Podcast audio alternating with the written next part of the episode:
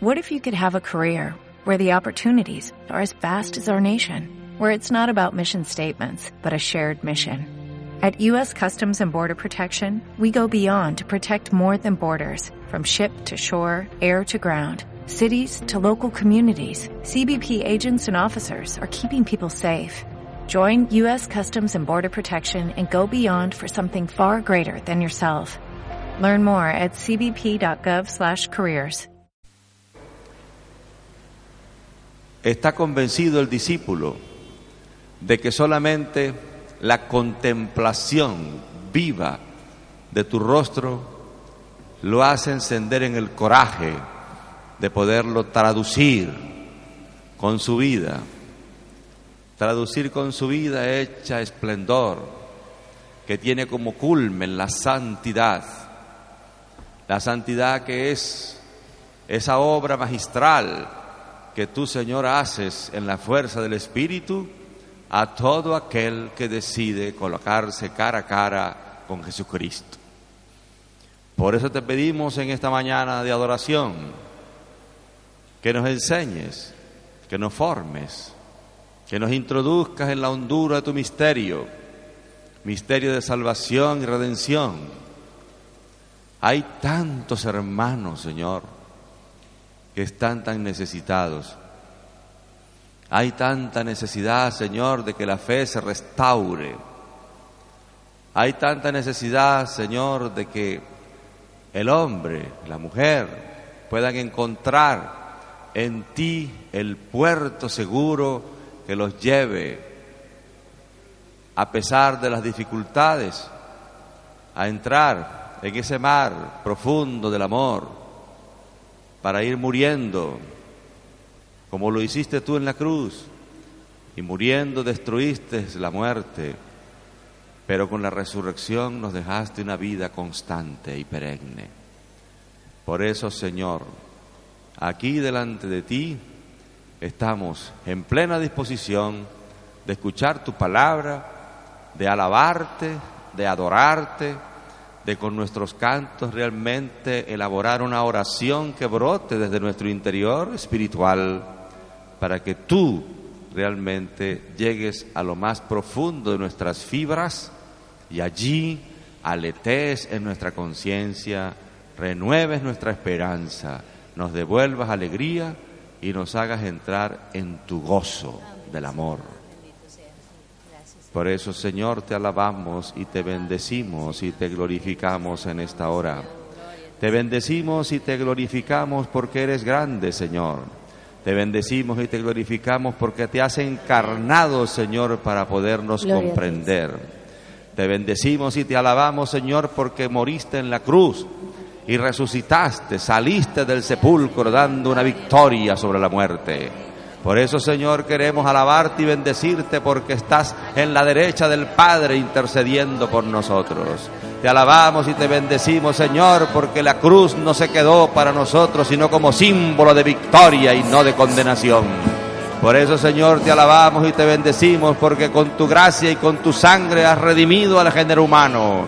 Te alabamos y te bendecimos, Señor, porque la cruz para nosotros se comporta como el camino para liberarnos, para sacarnos y restaurarnos de todas aquellas dolencias, Señor, y amenazas del maligno. Por eso, Señor, con la cruz nosotros somos victoriosos. Cada uno que lleva una cruz es un hombre y una mujer de victoria. Una persona que realmente ha superado el miedo y el dolor. Una persona que se ha entregado completamente a ser un testigo valiente, un héroe en el mundo, Señor, para abrirte caso, causa, para que el reino de Dios, de la justicia, del amor y del bien vayan abriéndose camino, Señor, entre la maleza de la desesperanza, Señor, y el desamor. Sí, Jesús, que nuestra adoración y nuestra alabanza llegue hoy a toda la humanidad, sedienta de paz, de justicia, de verdad, de amor. Si Jesús nos ha convocado a este tabor, nos ha subido a la montaña sagrada, te estás manifestando en medio de nosotros, derramando tu gracia y tu amor. Te estamos adorando y bendiciendo en esta mañana con toda la creación, en este día de la resurrección y de gozo, pero hemos de bajar también mañana a la Jerusalén que nos espera, a la vida de cada día, a la realidad y al sufrimiento personal, familiar o comunitario de una sociedad que marca cruces, que levanta cruces, aunque las quita a veces las visibles. Sí, Jesús, que tú que estás resucitado viva entre nosotros, que nos transformes a cada uno para que seamos a partir de ahora esos nuevos discípulos, esos nuevos amados tuyos que van transformando esta sociedad que nos espera, este grupo, esta comunidad, esta renovación. Sí, Jesús, que sea amor lo que respiramos hacia los hermanos, que sea nuestra entrega y servicio la que manifestamos en esta sociedad rota, que sea nuestro grito unánime, que tú vives y has resucitado, Señor Jesús, que tú sigues derramando tu gracia y tu bendición, aunque el hombre cierre su corazón, cierre sus oídos a la gracia. Abre, Señor, nuestros corazones, derrama abundantes bendiciones sobre nosotros y sobre nuestra familia sobre nuestra iglesia, sobre nuestras comunidades y hoy sobre el mundo que espera esa gracia, unidos a la Iglesia Católica en Roma, donde se prepara con entusiasmo este nuevo sínodo de la familia. Señor Jesús, cuántas familias rotas, cuántos hombres y mujeres de fe alejados porque le falta el sagrado don de la comunión. Haz que vivas tú en medio de ello que tu espíritu se derrame hoy en toda la iglesia para que abra nuevos caminos de esperanza para el hombre que sufre. Que ese amor, Señor, llegue hoy a toda la sociedad. Que nosotros seamos instrumentos, esa agua que quita la sed a un mundo sediento, ese amor que se derrama, esa sangre entregada por nosotros, que nuestra asamblea te alabe y te bendiga con toda la creación porque tú vives, Jesús. Tú vives para siempre. Tú estás hoy con nosotros.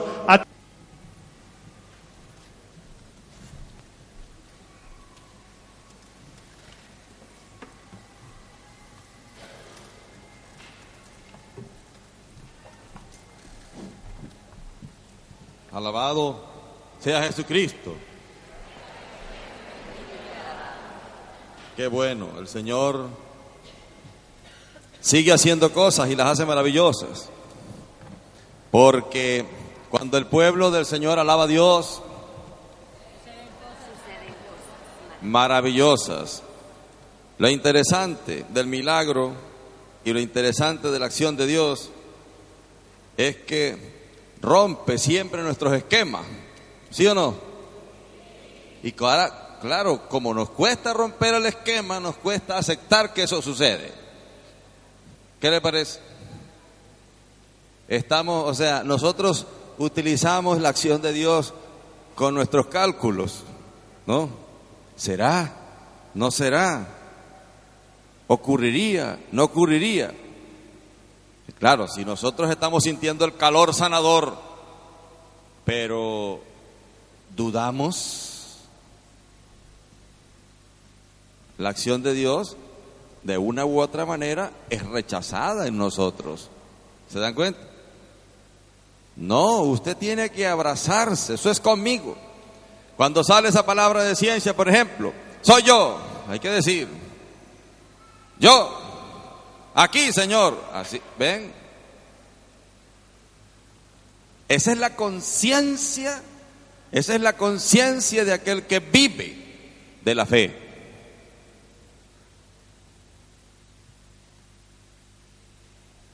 Un abogado vive del conocimiento de las leyes, ¿sí o no?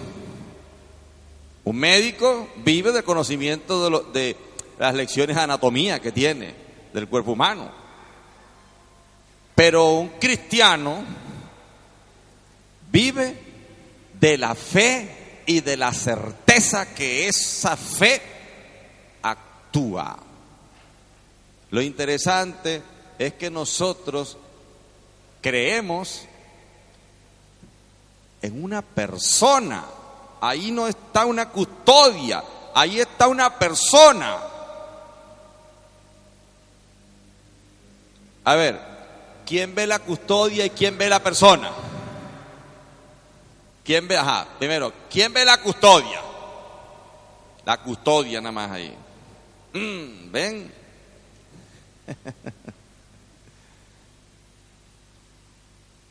Yo cuando estoy sentado ahí al lado del Señor, yo lo veo sentado ahí. O sea, es hermoso el Señor. Ustedes saben el privilegio que tenemos nosotros en la Iglesia Católica de que el Señor esté sentado con nosotros ahí. Para poder yo admitir eso, yo tengo que tener fe. ¿No lo dice el Señor en el canto que cantamos N y repetidas veces? Si tuviera fe como un granito. Ahora, ¿es del granito de mostaza o se nos perdió el granito? ¿Ah? ¿O lo andamos buscando con una lupa, con una... ¿Ah?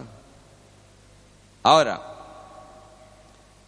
¿quién ve en la custodia a una persona? A una persona. Ahí está una persona. Cuando usted va a una, a una iglesia cualquiera, hay un sitio donde está una persona. ¿Sí o no?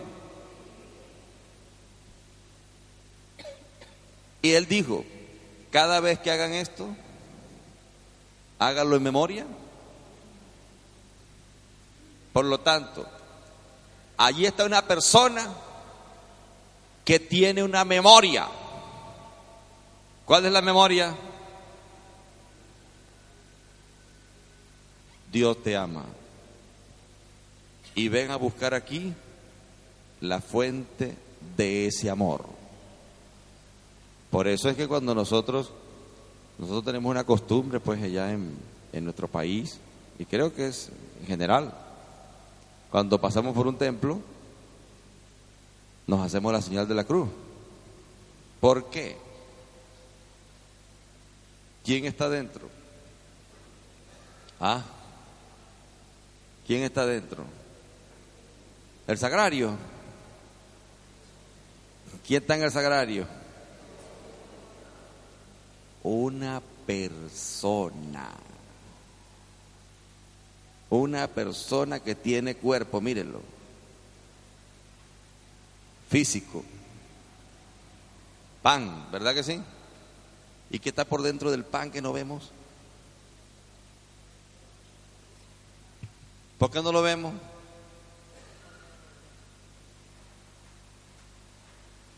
Fe, fe, fe. Por eso es que a Timoteo le dicen, aviva el don. ¿Cuál es ese don? ¿Ah? ¿Cuál es ese don? La fe. ¿Que viene por dónde? ¿Por la escucha de qué? Guarda el depósito. El depósito. ¿Dónde se nos quedó el catecismo? ¿Eh? ¿A dónde dejamos por ahí el catecismo? ¿En qué acera o brocal de la vida se quedó? Entonces, claro, cuando necesitamos las herramientas ante los momentos difíciles para mantenernos firmes, nos quebramos. Por eso, Pablo le dice a Timoteo, haz el buen combate de la fe. Claro, no puede combatir si tiene la fe disminuida. Mire, si nosotros tenemos la fe disminuida, el demonio se encarga de montarnos todas las estrategias para que nosotros, confundidos, empecemos a quebrarnos y empecemos a desconfiar de nosotros mismos. Y por eso, Dios no es que deja de tener poder, Él tiene poder. Nosotros lo rechazamos con nuestra duda. Por eso, la primera conciencia que hemos de rescatar nosotros en esta asamblea es que necesitamos fortalecer y tener una fe y tener en esa fe certeza.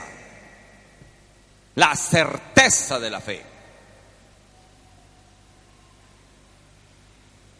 La certeza. Dios puede actuar en nosotros, pero si nosotros no nos abrazamos a la fe, es acción. Por eso que cuando una persona es sanada, tiene que testimoniar. Porque lo que ocurrió es de quién, suyo. ¿De quién es lo que ocurrió? De Dios.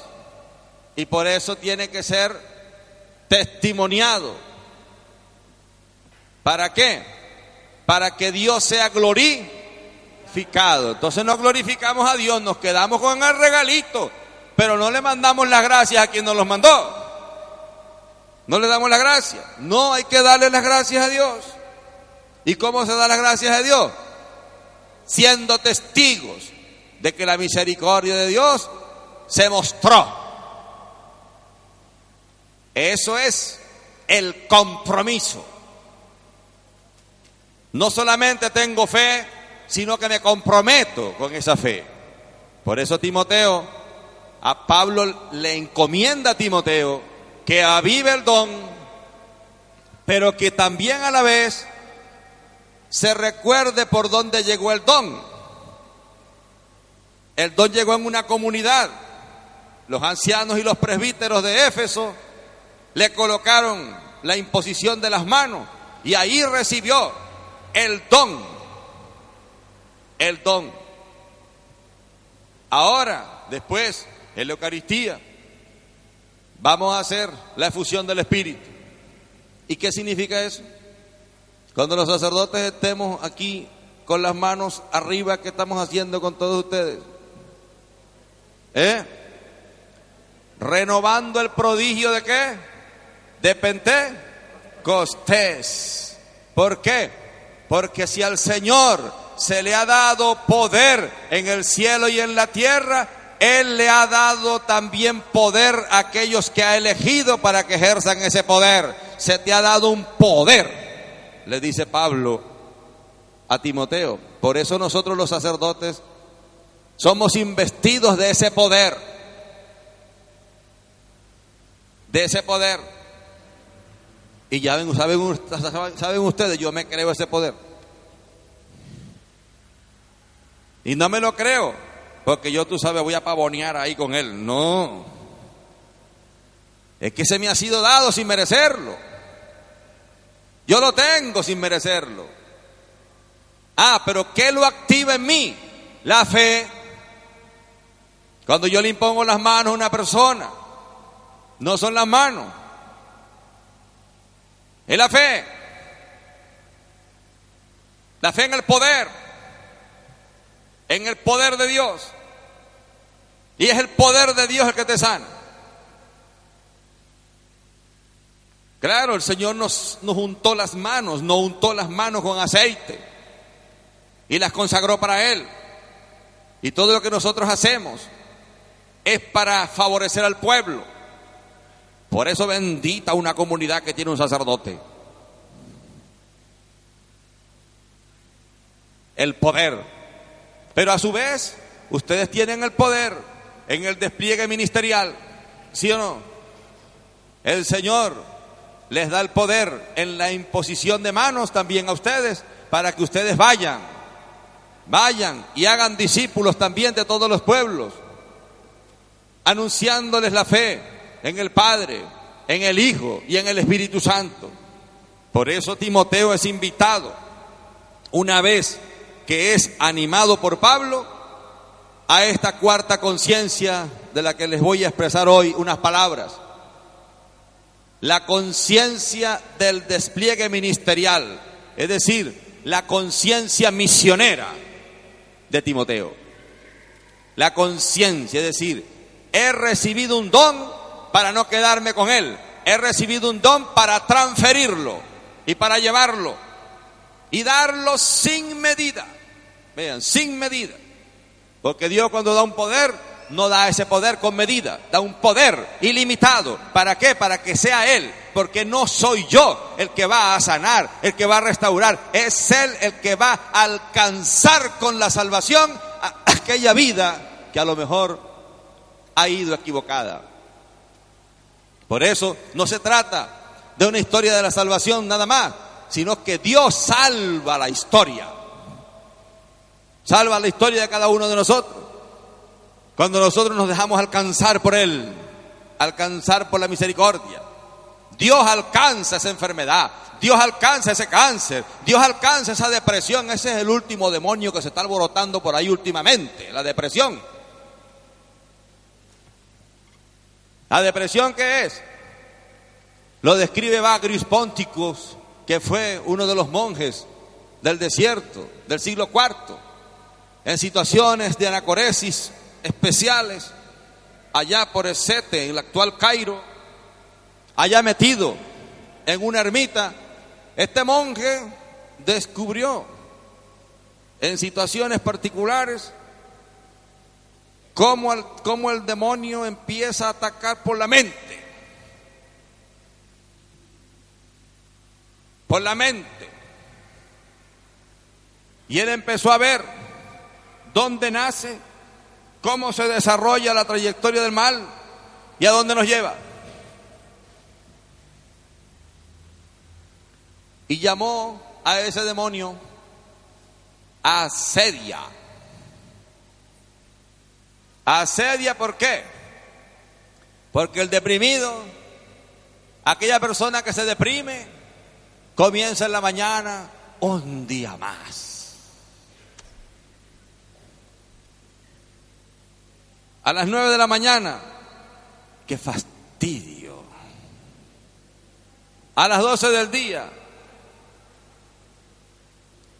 ¿Cuándo terminará el día? ¡Qué cansancio! A las tres de la tarde. ¡Qué aburrido estoy! No quiero ni que me vea nadie. A las seis de la tarde ya anda buscando meterse por allá en su madriguera para esconderse. Y a las nueve de la noche anda maquinando cualquier cosa en la cabeza para hacerlo el siguiente día. Ese es el deprimido. Porque el diablo ataca cada tres horas. Por eso los sacerdotes tenemos que estar vigilantes. Laudes tercia, sexta, nona, vípera y a la final completas. ¿Por qué? Porque ese animal anda atrás de nosotros como un fuete y el fuete pega más duro cuando estamos más desnudos, ¿o no? Ah, bueno, entonces, por eso es importante. En la mañana empezamos a desnudarnos totalmente y cuando llegamos a la tarde no tenemos nada, entonces el, fuete pega más duro, por supuesto. No, hay que vestirse desde la mañana, que es lo que hace el padre del hijo pródigo cuando llega. ¿Cómo llega, cómo llega el hijo pródigo? Bueno, lleno de todo. ¿Qué dice? Le pone un anillo, lo hace soberano, lo viste, y le pone sandalias. ¿Para qué? Para que se sostenga firme. Bueno, el Señor nos puso un anillo, nos vistió y nos dio sandalia con el bautismo y la confirmación, con los dones, y nosotros andamos por ahí como unos, como unos por dioseros. No puede ser. La sedia, cuidado con la sedia. Y saben, debajo de la sedia también hay otro hierbajo de Babilonia que se llama vanagloria. Ay, yo que era bonita antes, ya me estoy poniendo vieja, qué tal, que no sé qué. Ay, no me... Ah, entonces, ya no luzco como ayer, ni que me estire como me estire. Me estoy pon- Se llama vana, gloria. Pero quien se siente feliz con sus arrugas y bueno, no- uno no lo ve viejo. Y esa mujer, pero mira, no ha perdido esa vitalidad, qué cosa tan extraordinaria. Dice uno. Es que el problema no son los pellejos.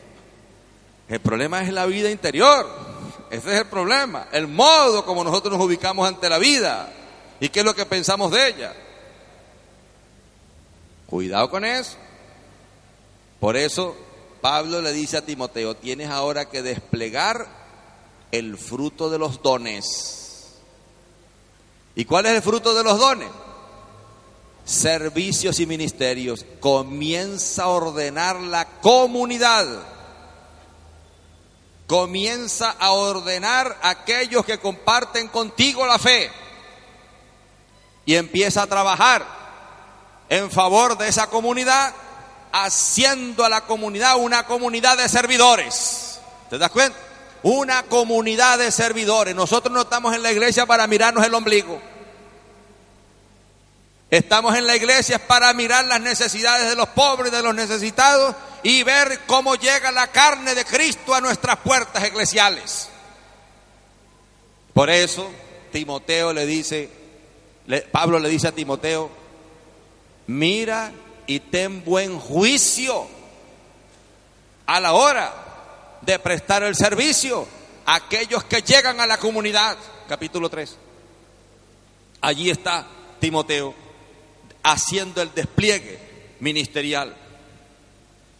Tú debes enseñar, Timoteo, a la comunidad. Debes enseñar cómo. Debes enseñar a la, a la comunidad y no caer en contiendas de palabra. No, no, no, no, no. Tú recuerda a la comunidad y exhórtala delante del Señor a que no contiendan sobre palabras, lo cual para nada aprovecha. Hay gente que está pendiente de que si el Santísimo está así, está así, que no sé qué, que no sé qué más, que no sé qué más. Yo digo, ¿qué es lo importante? ¿Cómo está o quién está? ¿Ah?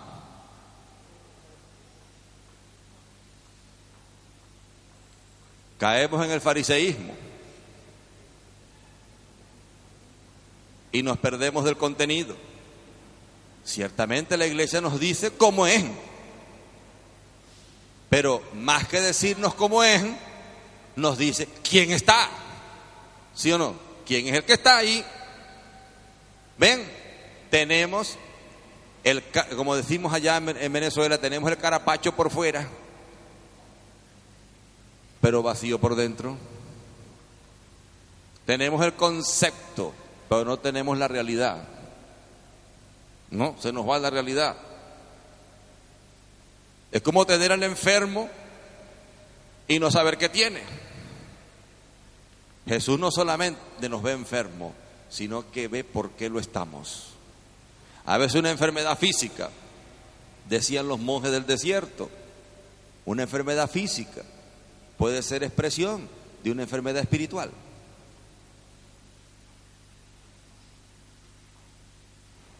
Una enfermedad espiritual. Hay gente que tiene un complejo de patito feo. Y cuando se ve en el espejo, soy feo. Igual. Y mire, no hay quien lo saque de ahí, ¿eh? Y usted le pone un espejo más bonito y grande, a lo mejor le aumenta la cuestión para que lo... No, no, soy feo. Por eso es que uno tiene que mirar por dentro que es uno. ¿Y sabe lo primero que es uno? Yo puedo ser bien feo, pero soy hijo de Dios. Qué caché.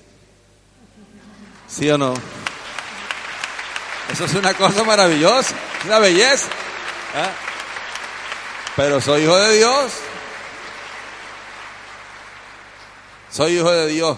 Así que no me moleste fealdad, porque yo tengo otra belleza. ¿Mm? ¿Se da cuenta? Eso es lo hermoso de un cristiano. Cuando descubre la gran belleza que tiene por dentro. Y cuando usted saca esa gran belleza por dentro. Mire, usted hasta los más feos empieza a darle hasta nuevos rostros. ¿Se da cuenta? Porque usted llene la belleza por dentro y saca la belleza que los demás tienen oculta en su corazón. ¿Ven? ¿Se dan cuenta? Eso es lo más importante. A Timoteo se le envía eso. A Timoteo se le envía a eso, a que vaya a la comunidad y saque de la comunidad lo más bello que hay. Para eso, para eso lo manda. Para eso nos manda Jesús. Pregunto, ¿no puede sacar Jesús hijos, hijos de las piedras? ¿No lo dijo por allá? Bueno, es posible que nosotros tengamos una piedra en el corazón. El único que la puede sacar es Dios. Bueno, vamos a dar lo único que puede sacar a una persona que puede tener el pensamiento como una piedra, el corazón como una piedra, los sentimientos como una piedra. ¿Cómo se lo vamos a hacer sacar? Con la pastoral de la ternura, de la alegría, del gozo, del entusiasmo. ¿Alguna parroquia aquí tiene la pastoral de la alegría? ¿Algún grupo?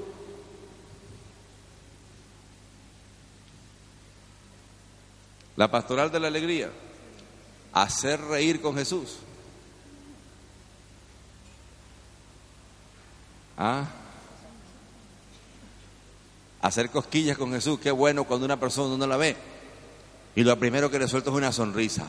Uy, este es candidato a la pastoral de la alegría, del gozo. Vamos a ponerlo en el discernimiento y en el ministerio de acogida. Esa es la fachada de esta comunidad. ¿Se da cuenta? Qué hermoso.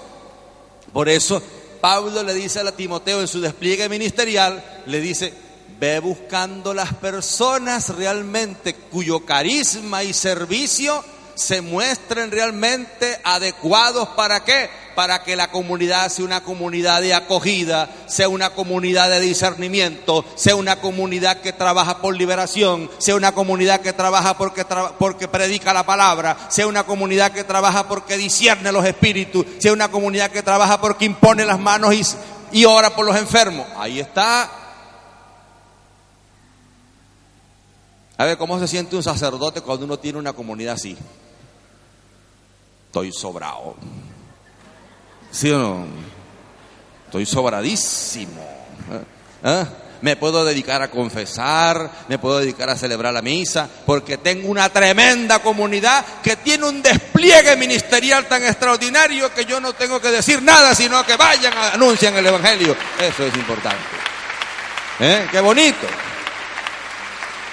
Qué hermoso. Entonces fíjense, Timoteo dice, no, no discutamos sobre palabra. Procura con diligencia presentarte a Dios. Probado. Aprobado como un obrero que no tiene de qué avergonzarse. No tiene de qué avergonzarse. Que usa bien la palabra de verdad. Es decir, una persona pudo llegar de estar talada de la calle, ¿sí o no? Llegó que casi ni camina. Llegó derrumbado por la droga. Llegó derrumbado por la depresión. Llegó derrumbado por una enfermedad. Llegó derrumbado X. Mire, esa comunidad no lo va a levantar porque lo lleva al hospital. No, eso, eso puede ser. ¿Mm? Esa comunidad no lo va a levantar porque lo lleva, tú sabes, a una clínica de desintoxicación para sacarlo de la droga. Tampoco. Eso es verdad, lo puede hacer. Pero usted sabe quién desintoxica a uno. Un abrazo, una ternura, un te quiero, un te amo dicho en el oído con sinceridad y un abrazo verdadero de corazón a corazón y que todos los días se haga eso. Eso es una comunidad que tiene la pastoral de la caricia y de la ternura. tan importante. Lo que pasa es que nosotros hemos pateado del mundo, ¿saben a qué? Al amor, porque nos parece que esas son cosas cursis, ¿Mm? medias extrañas. No, el amor verdadero edifica, el amor verdadero construye, apacienta. Pero si nosotros no nos atrevemos a amar, hay gente que parece una momia muerta al amor. Yo digo, te pareces a la momia de Tutankamón, chico. Muy bonita por fuera y muy rara y muy, muy, histórica, pero metida en un baúl pudriéndose allí, ¿no? Ah, no, no puede ser. Eso no puede ser. Eso no puede ser.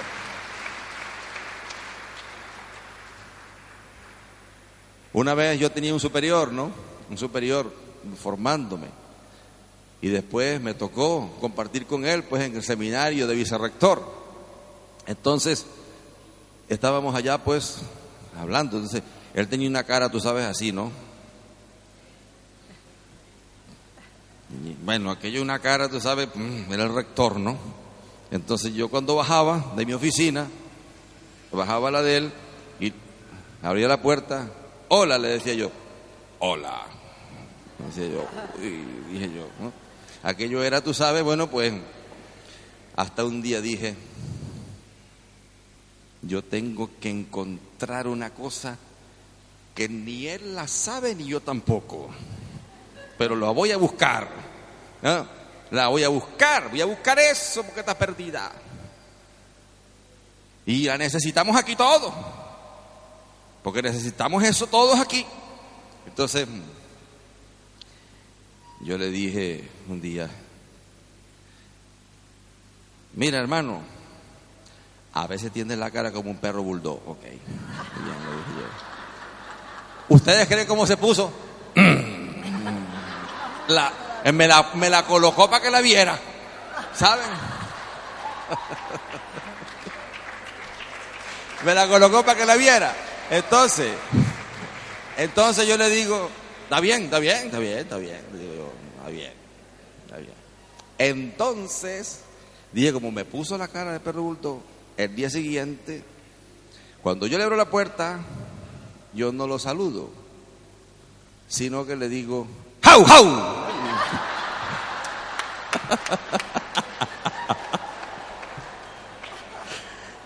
Y el hombre se sonrió y dije, ya la encontré, la risa, la encontré, la encontré. Entonces, ya la encontré, la risa. Y desde ese día ese rector tenía la risa más hermosa que podíamos ver.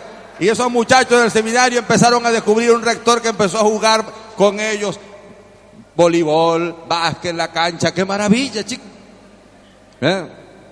Vean el servicio de un hermano de amor. Era un hombre extraordinario, maravilloso. Pero no había descubierto una belleza interna que tenía. Y había que buscársela, y había que encontrarla. Eso también es parte del ministerio y del servicio en la comunidad. Ayudar al hermano a encontrar lo mejor que tiene, eso es una belleza. Hay que hacerlo. Hay que hacerlo. Sin miedo, sin temor. Y fuimos tan amigos y extraordinarios, bueno, y lloré tanto ese hombre cuando se fue, porque murió ya está en el cielo. Pero me dicen después, chico, fulano de tal, eso fue otra cosa. ¿Qué le hiciste? Eso es un secreto. que estoy revelándoles aquí. Ave María Purísima. ¿No? Entonces, pero lo bonito es eso, o sea, uno no puede, uno no puede hacer, uno no puede ir a servir con cara de perro bulto. O como dijo el Papa, con caras avinagradas. No. Hay gente que tiene cara de vinagre. No se puede evangelizar así. Imagínese usted que va a ser una efusión del Espíritu Santo. Y cuando se va a acercar a aquella persona, donde va a poner usted la, la imposición de mano, usted tiene una cara de vinagre. No, por favor, ese espíritu no lo quiero yo. ¿Verdad? Ese don avinagrado tampoco. Entonces, cuidado con eso nosotros los evangelizadores. Los evangelizadores tenemos que tener cara de gozo, de alegría perpetua, evangelii gaudium, alegría del evangelio, alegre, evangelizar con alegría, discípulos y misioneros con alegría, con entusiasmo, con fortaleza. Y esta iglesia de esta diócesis se levantará con fuerza y con poder, porque así es, así es que se levanta la iglesia. Con alegría, con entusiasmo, con gozo. Y ustedes verán entonces, ¿para qué entonces cómo vamos a ayudar al obispo y a los párrocos, cómo los vamos a ayudar. Si cuando vamos allá, entramos en el templo y la cara de alegre se nos transforma en cara de greco. No, no. la renovación carismática, nació en la iglesia para hacer una pastoral de la alegría, del gozo. El Espíritu Santo es gozo, alegría, eso es el Espíritu Santo. Alegría perpetua. Una vez se dice, Jesucristo será que estaba un varón de dolores en la cruz. No, Olvídense de eso. Cuando Jesús estaba en la cruz, dijo, me duelen los clavos, pero te vencí, muerte.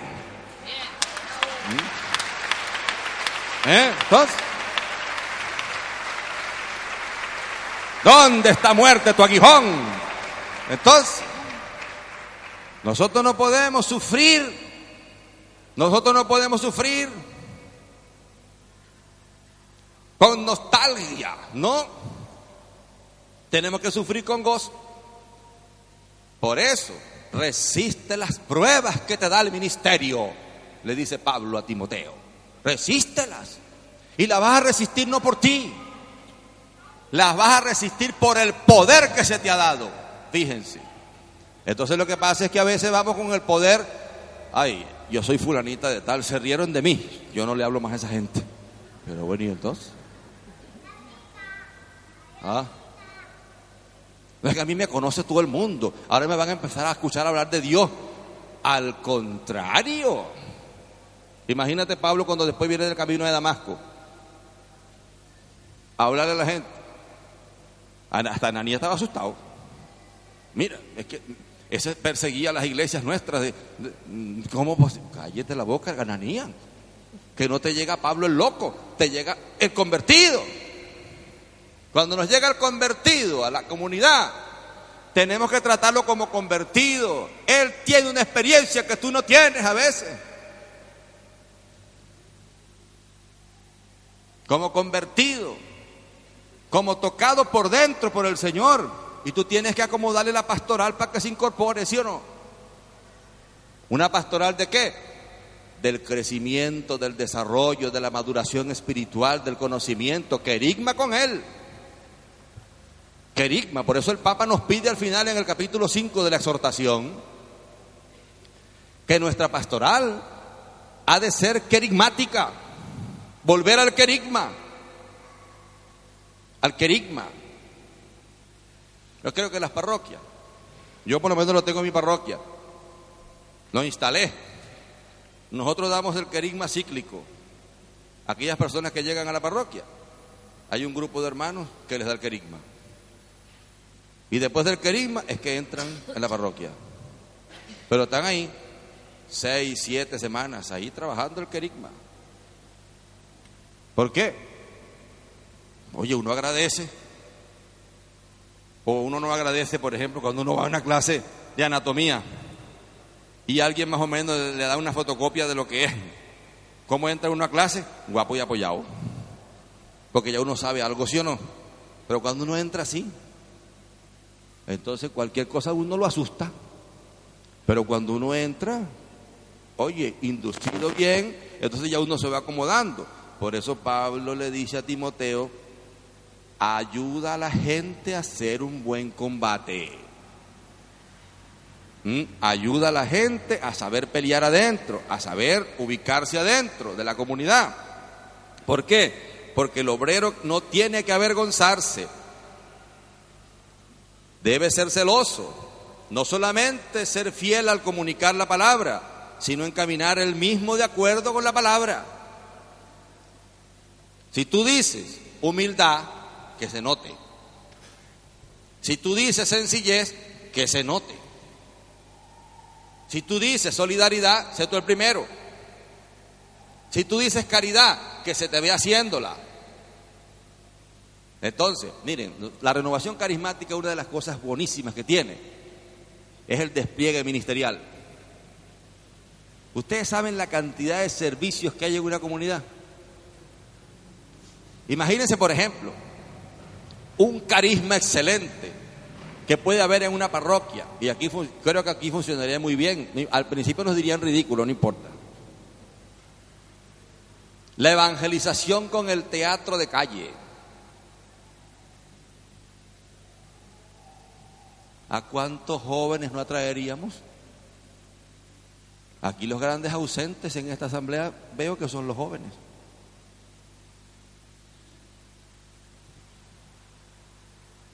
¿Por qué esas ovejas no están aquí? ¿Qué pasó con ellos? ¿Mm? Ajá. ¿Cómo vamos a tener la creatividad para fabricar la red, para traerlos? ¿Mm? ¿Cómo? Tenemos que ser súper creativos. Cuando yo llegué a la parroquia, mía, estoy allá ahorita, el obispo me puso allá de párroco. Había muchos laicos, o sea, laicos y adultos. No había jóvenes. Yo, ¿qué pasó aquí? No había jóvenes. Bueno, no hay jóvenes. Vamos a ver qué hacemos. Bueno, nos inventamos unos encuentros, unos encuentros, pero unos encuentros atractivos. A mí no me importaba si llegaba con el piercing aquí en la nariz o en la oreja, donde sea. A mí lo que me importaba era que no lo tuvieran en el cerebro.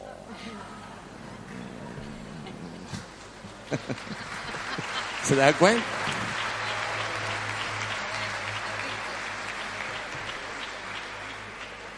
Y empecé a darme cuenta que eso fue lo que me llegó. Bueno, cuando le empezamos a decir que no nos importaba no tuvieran el piercing, sino que, no importa, que lo que importaba era que lo tuvieran en el cerebro y que pudieran su, su actitud de vida para escuchar. Miren, sin necesidad de decírselos, ellos mismos después, con Cristo, se lo fueron quitando. Se fueron quitando el piercing y se fueron vistiendo de qué? de ilusión, de gozo, de ganas de luchar, de ganas de servir, de ganas de hacer, de ganas de trabajar con otros jóvenes, de buscar a otro y a otro y a otro y a otra. Y ahora lo que tenemos en la parroquia es un montón de muchachos trabajando por Cristo, porque así es. Hay que hacerles el, hay que hacerles el, el evangelio atractivo, hay que hacérselos llegar, hay que hacérselos llegar. Entonces participan en sociodramas, en sketch, en una cantidad de cosas en la calle. Bueno, así evangelización de calle, evangelio en la calle. El Papa no nos mandó a, la calle. Hagan lío. Hay que hacer lío. Hay que hacer lío. Entonces se montan por allá en una plaza y hacen un sociodrama. Todo el mundo los ve. la gente pasa por ahí. ¿Y eso que están haciendo ahí? Y cuando dicen, no son católicos, ay, la iglesia anda en eso. Ay, ¿ven? Ah, bueno, así es. ¿Cómo andaban los primeros discípulos? Desplegados ministerialmente, haciendo de todo, para atraer a todos, contar de ganarlos para Cristo. Eso era lo que hacía Pablo, Bernabé, Juan. Eso era lo que hacían. Ah, pero como, como Timoteo va a ser discípulos de eso que se van a quedar al frente de las comunidades, Pablo le está dando los criterios que debe mantener para qué? Para que ese trabajo sea de Dios. Qué bonito, ¿no? Y lo hace con amor, con desprendimiento, no se queda nada, todo se lo entrega al, discípulo. Pero hay algo muy, muy bonito. Pablo le dice a Timoteo, mira, mira Timoteo, evita profanas y vanas palabrerías. Imagínense ustedes cuando nosotros vamos a evangelizar y la gente nos ve grotescos, malucos, mal encarados, una serie de cosas. ¿Ustedes creen que esos jóvenes no nos dicen, me voy a meter ahí para eso? No, mi hija, mejor estoy como estoy. No, nosotros no podemos traicionar el efecto del mensaje, que es alegría. Tenemos que hacer al Evangelio atractivo. Acuérdense, el Papa dice, el Papa Francisco dice que la iglesia crece por atracción. Por atracción. Por enamoramiento, no por imposición. Entonces, nosotros tenemos que ofrecer el don, avivar el don, discerniendo bien el carisma, ser creativos en buscar el mejor, la mejor estrategia pastoral para poder llegar y hacer así. Cariño, ternura. Por eso, el fundamento de Dios está firme, le dice Pablo a Timoteo, teniendo este sello. Conoce al Señor siempre a los suyos. Apártate de toda iniquidad y aparta aquel que iniquidad tiene en su corazón de todo aquel que invoca el nombre de Cristo. Igual, porque habrá algunos que se pondrán el nombre de cristiano,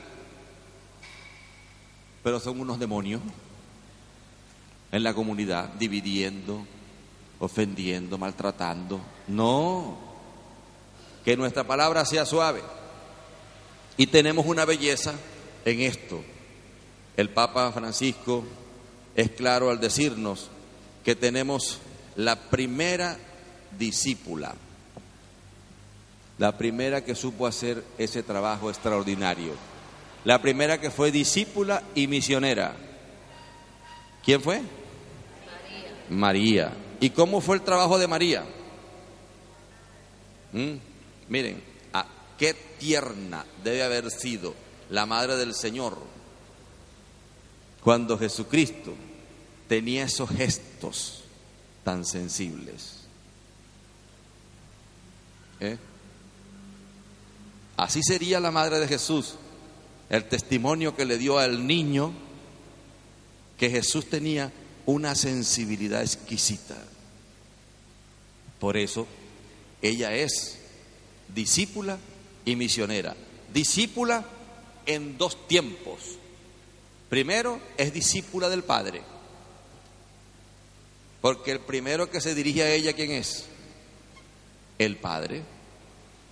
Utilizando un plenipotenciario maravilloso, que es Gabriel. Gabriel le dice a María lo que el Padre le quiere decir. Acuérdense que los arcángeles son plenipotenciarios en misiones especiales de Dios. Está Miguel, está Rafael, está Gabriel. Gabriel viene y habla con María. Y le propone, le propone la iniciativa divina. Mira María, tú has hallado gracia delante de Dios. Evangelio de Lucas. Eh, has hallado gracia delante de Dios. Es decir, Dios ha tenido una mirada especial contigo.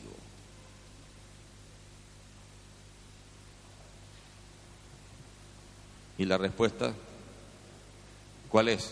Silencio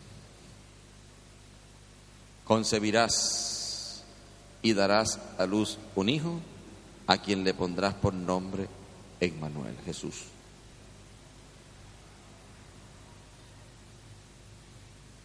¿Se queda como?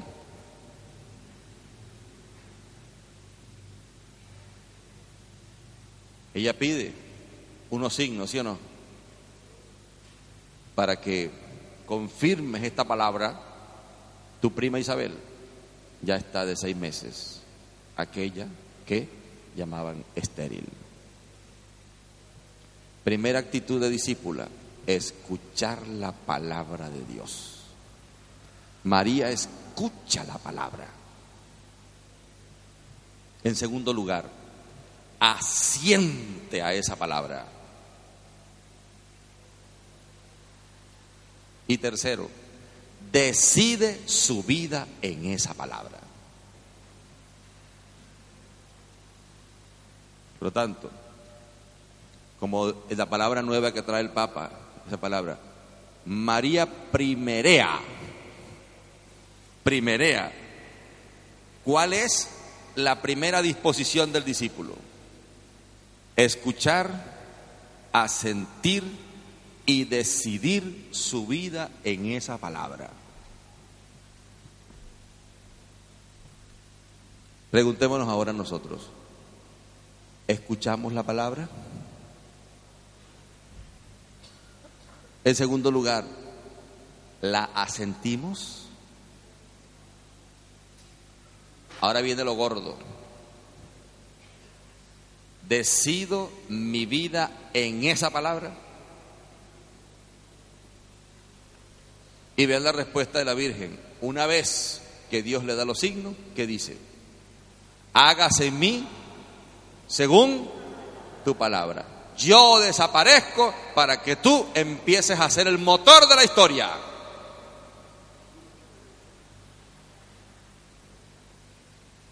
Y pregunto, a partir de esa disposición de María, ¿comenzó un nuevo motor en la historia, sí o no?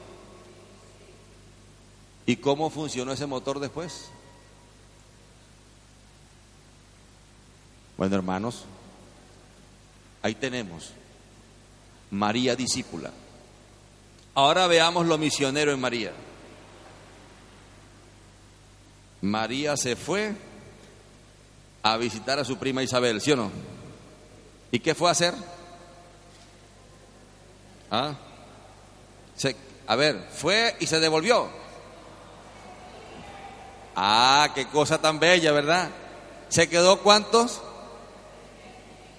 Se quedó allí a servirle a Isabel.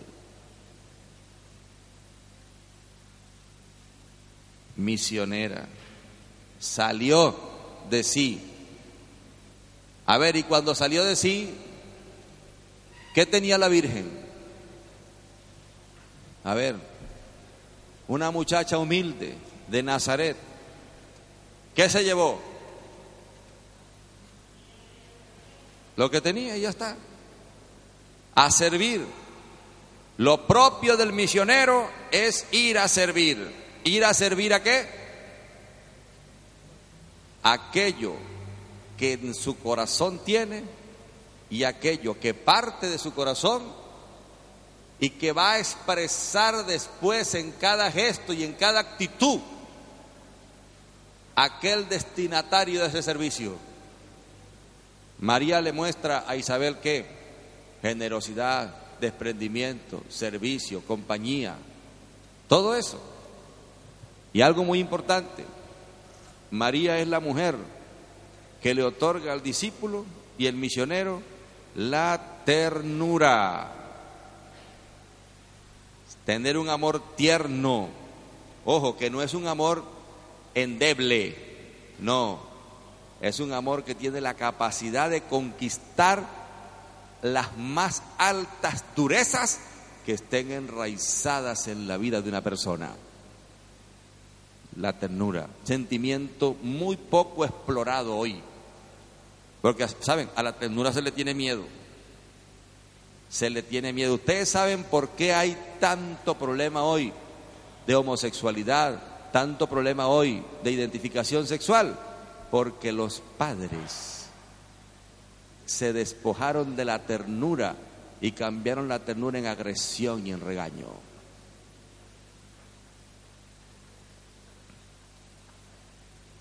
Si usted a un hijo no le da afecto viril y tiene descompensaciones afectivas, en su vida, nunca se le escuchó, nunca tuvo un trato físico con usted, marón, papá, y la mamá fue excesivamente complaciente a veces, se pasó de tierna a caprichosa con el hijo, exacerbó el mundo afectivo desde el punto de vista psicológico, ¿qué va a empezar a suceder ahí? Esas descompensaciones serán buscadas en cualquiera. Y la persona que se estólida por allí, que no esté clara qué va a hacer. Por eso la ausencia de la ternura va a va sacando poco a poco el amor de nosotros verdadero y va instalando el desamor. Estoy convencido que todos esos hermanos hoy que sufren esa actitud, esa situación de homosexualidad, esa situación de, de identificación, de no encontrar su identificación, es porque se les perdió la ruta del amor en el mundo. Se les perdió la ruta del amor. Por eso cuando, cuando llegan a nosotros, ¿qué tenemos que hacer? ¿Rechazarlos? No, acogerlos con amor. Y otra cosa, hablarles con la verdad. Porque Timoteo dice, aquí Pablo le dice a Timoteo, mira, edifícalos con la verdad, no con la falsa compasión, no, con la verdad. Por eso, hermanos, en la renovación tenemos demasiado. Y ahí tenemos a María. Mire, ustedes saben quién nos ayuda con personas así. La Virgen María. Porque ella es madre. A ver, ¿a quién no le gusta un, un amor de madre? Pero de madre. ¿No? Madre. Madre es la que ama desinteresadamente, ¿sí o no? Esa es la madre. La madre que al primero que liberas al hijo, esa es la madre. María libera a su hijo. María acepta que el hijo suyo tiene una misión, ¿sí o no? Formarlo para esa misión es que ya tú no quieres a tu madre. Manipuladora. No. Has dejado de quererte a ti mismo y yo soy el primer efecto. Eso es otra cosa. ¿Te das cuenta? Como ya no sabes quién eres, te pierdes en todo lo que te rodea. Y al primero que perdí yo fue al hijo, no lo encuentro. ¿Será que tú me ayudas a encontrarlo? Qué bonito ese diálogo, ¿verdad? Un diálogo cargado de ternura. Hijo, te habíamos perdido. María estaba detrás de su hijo, pero consciente de que hay una misión. Es decir, no estaban ustedes ciertos de que estaba ocupado en las cosas de mi padre. María, ¿cómo se queda? Calladita porque ya sabe dónde está su hijo, ¿se dan cuenta? Ya sabe. Qué bonito saber dónde está el hijo, porque tú le has engendrado no solamente para la vida, sino que le has engendrado para que tenga pleno conocimiento de la verdad y esa verdad lo haga libre.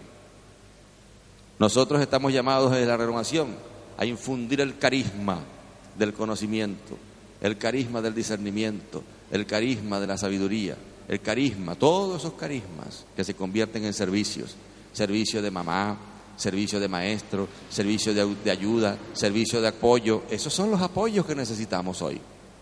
Por eso, queridos hermanos, entramos entonces en esta fase preciosa, hermosa, de, vean, el Señor nos invitó a mirarnos desde Timoteo, resumiendo ya pues todo este círculo de enseñanzas que nos ha permitido el Señor poner aquí en el escenario.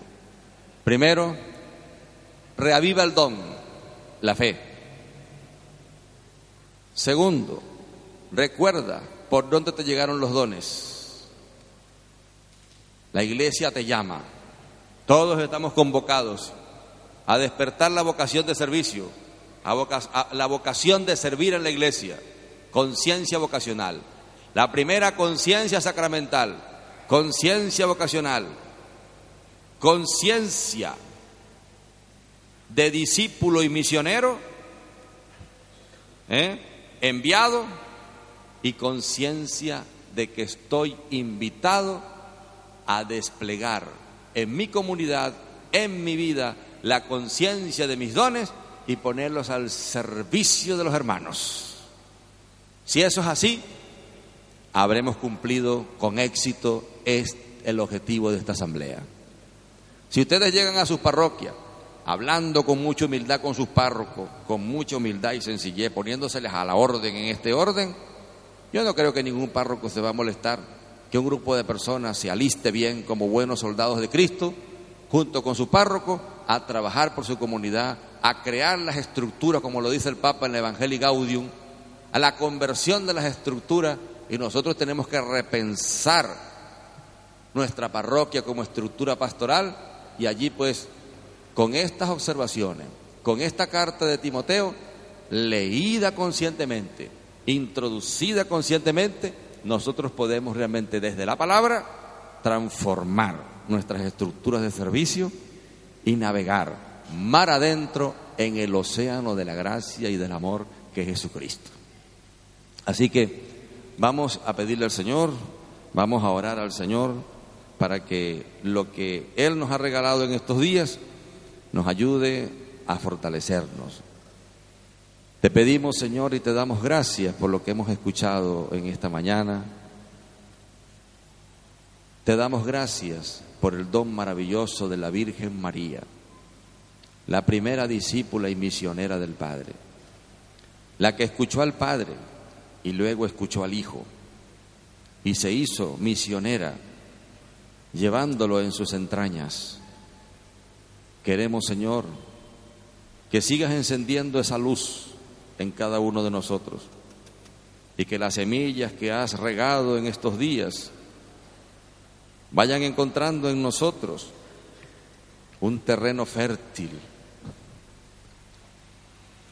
La iglesia nos necesita, Cristo nos necesita, tú nos necesitas, Padre, para poder seguir desarrollando tu voluntad de amor, tu voluntad de entrega en cada uno de tus hijos.